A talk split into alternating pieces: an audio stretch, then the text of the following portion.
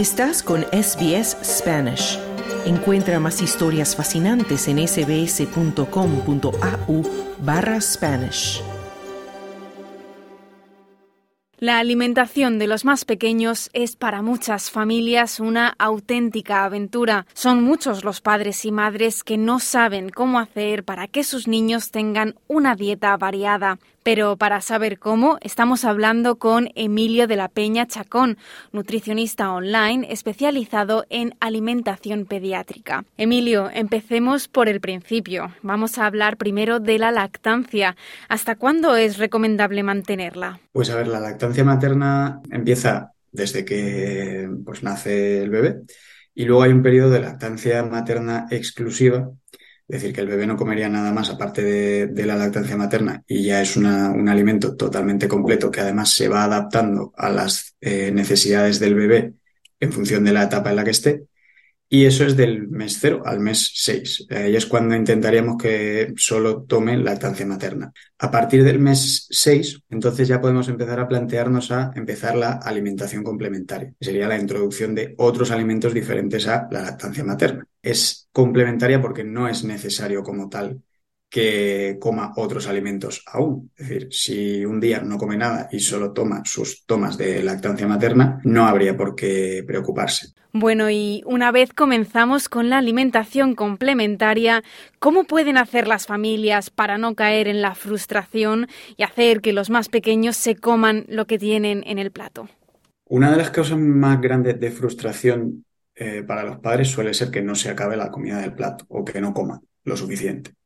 Hay que tener claro una cosa y es que a partir del año, y esto es eh, frase de la Asociación Americana de Nutrición, a partir del año el crecimiento del niño baja un montón. El apetito del niño también baja un montón. Sí, la curva de crecimiento es muy alta en los primeros meses de vida y luego pues se va y luego en la adolescencia hay otra curva. Eh, entonces, el apetito del niño va a ser como dicen ellos, errático e impredecible. ¿Dónde podemos poner el foco? En ha jugado con el alimento, lo ha olido, lo ha tocado. Y todo eso, aunque nos parezca, aunque con ese primer planteamiento nos parezca un fracaso, en realidad es un éxito, porque nuestro hijo o hija lo que está haciendo es pintar su cuadro de información en la cabeza con olores, sabores, texturas y experiencias. Hay como tres factores a tener en cuenta cuando estamos ampliando el abanico de alimentos que aceptan nuestros hijos o hijas. Uno sería la exposición, que es la base y que si no hay exposición nunca se va a acostumbrar a ese alimento, nos pasa, les pasa a ellos, nos pasa a nosotros. Luego está el entorno y juego. Cuando tenemos eh, una parte de, de la exposición hecha, nosotros también nos sumamos al juego y comemos todo eso. Pues podemos utilizar el juego como una manera de aumentar las probabilidades de éxito, de que acabe comiéndose. Voy a ponerle la mandarina haciendo una figura eh, en el plato como si fuera un ratón, haciendo una especie de plato así colorido que le llame la atención. Vamos a ponerse lo más atractivo, es intentar venderle un poco la mandarina. Entonces, la mandarina es la misma. Entonces, por eso digo que nos facilita y nos da más papeletas o probabilidades de que vaya reconociendo ese alimento como algo que no pasa nada, que está rico, que huele, que me gusta, etc. Y en relación a lo que has comentado del juego, me gustaría preguntarte también sobre la distracción durante la comida, especialmente la distracción con pantallas. ¿Es perjudicial mantener a los más pequeños ensimismados con el móvil? Para mí es un error y tanto para ellos como para nosotros, porque cuando estamos pendientes de otras cosas mientras estamos comiendo, sobre todo cosas que nos abstraen totalmente de lo que estamos haciendo, omitiendo totalmente nuestras señales de hambre y saciedad. Entonces, tema de distraerles con televisión, etcétera, etcétera, estamos distorsionando sus señales de hambre y saciedad. Sé que muchas veces lo hacemos porque tenemos prisa o estamos en un ambiente que no queremos que esté llorando, etcétera, etcétera, pero pues estamos distorsionando esas señales de, hambre y saciedad y vamos a tener que intentar tenerlo lo más lejos posible de lo que es el, acto de comer. Tema de distracciones, de juegos. Es un poco casi contradictorio con lo que he dicho antes, pero al final no es lo mismo, porque una cosa es que yo le esté poniendo un juego para omitir que está comiendo y que coma, y otra cosa es que le esté poniendo un juego para hacerle más atractivo lo que está comiendo que nunca lo ha probado. Y luego algo que no he comentado antes es que tratemos de evitar los conflictos en la mesa, sobre la comida sobre todo, porque al final mm, cuando hay un conflicto en la mesa, a que muchas veces se nos cierra el estómago y no nos apetece comer más, pues es importante que si estamos tratando de que tenemos un niño o niña que come pocas cosas y demás, intentar no hablarlo en la mesa, de decir tienes que comer más cosas, tienes que probar esto, tienes que hacerlo, incluso llegar a un punto en el que nos ponemos, porque hay veces que perdemos la paciencia, todos somos humanos, y generamos un entorno poco proclible para, para que prueben las cosas. Entonces, no digo que tomemos un rol indulgente permisivo, sino que lo traslademos a otro momento. Y también el conflicto en la mesa les puede generar cierto rechazo a la hora de sentarse a comer, ¿verdad?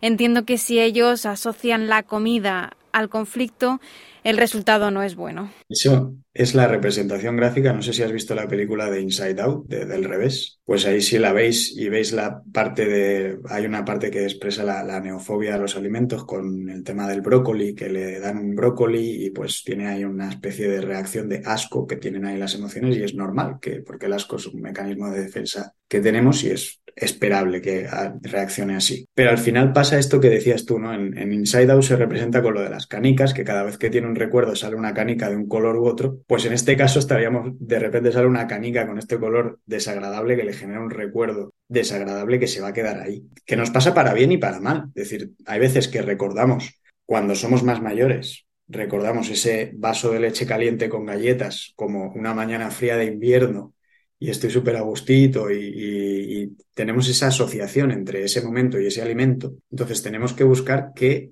con los alimentos tipo frutas y verduras nos pase lo mismo.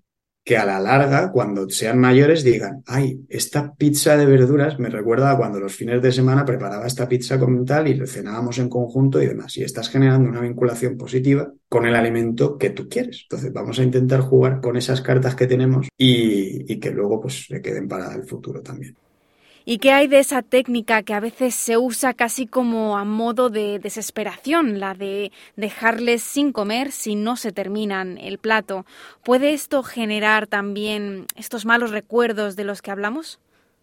Pues aquí vamos un poco a los modelos de crianza. Con el caso concreto que me dices de dejar a los niños sin comer, pues hay varios escenarios. Si me dices que eh, no se está comiendo la comida porque te está diciendo que no tiene hambre o porque no se la quiere comer porque no le gusta o por lo que sea, nosotros estamos poniendo el foco en el objetivo es que se lo coma. Entonces, como no sé cómo hacer que se coma la comida en el plato y, yo por mis narices quiero que se coma la comida en el plato, le digo, pues no hay otra cosa. Pero otro caso sería de decir, bueno, pues le he puesto la comida en el plato, mi objetivo es que pruebe ese plato de brócoli con arroz y pollo y pues, pues ese momento pues puedo preguntarle y de manera un poco más eh, distendida decir, bueno, ¿y qué pasa? ¿No tienes hambre? ¿No te gusta?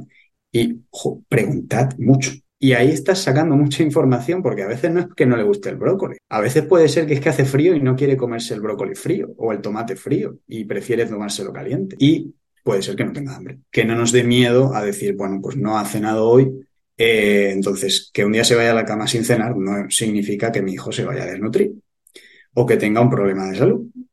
Eso hay otros signos y señales mm, que nos van a dar una, una información de mejor calidad que, que no esté con que no se coma un día la cena. Y ya por último, en esos momentos de desesperación en los que tal vez los niños llevan ya varios días con la misma dinámica de no querer comer, ¿cuánto de perjudicial es caer en aquello que les gusta? Es decir, en los snacks, los azúcares, ¿son productos que realmente debemos evitar a toda costa?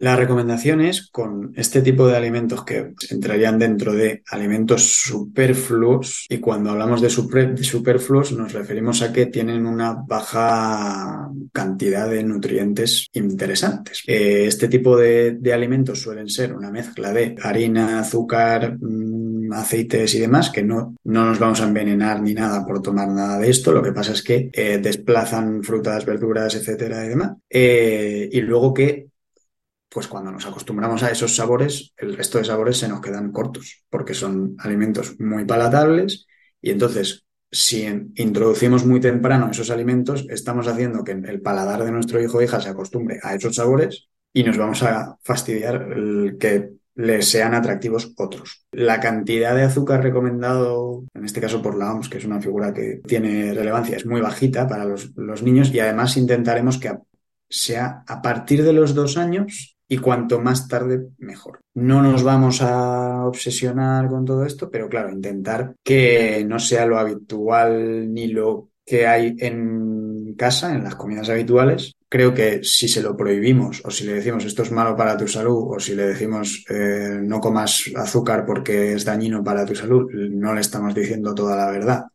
Y encima, a partir de esas edades, podemos estar empezando a generar una mala relación con la comida que luego derive en eh, trastornos del comportamiento alimentario, que es como ya el, final, pero no hace falta llegar a un TCA, tipo anorexia eh, nerviosa, bulimia, etcétera, sino que tengas una mala relación con la comida. Entonces, el mensaje que puede acabar teniendo un niño que está, por así decirlo, pintando su base de datos con esos mensajes, por eso intentamos no dar el mensaje de eh, estos alimentos son malísimos, no los comáis nunca, etcétera, etcétera, porque al final, pues no estamos haciendo eh, bien. Hasta aquí la entrevista, Emilio. Muchísimas gracias por todos tus consejos para que los más pequeños acaben teniendo una dieta variada. Muchas gracias, Mar, por contar conmigo. Muchas gracias a ti, Emilio. ¿Quieres escuchar más historias como esta? Descárgatelas en Apple Podcasts, Google Podcasts, Spotify o en tu plataforma de podcast favorita.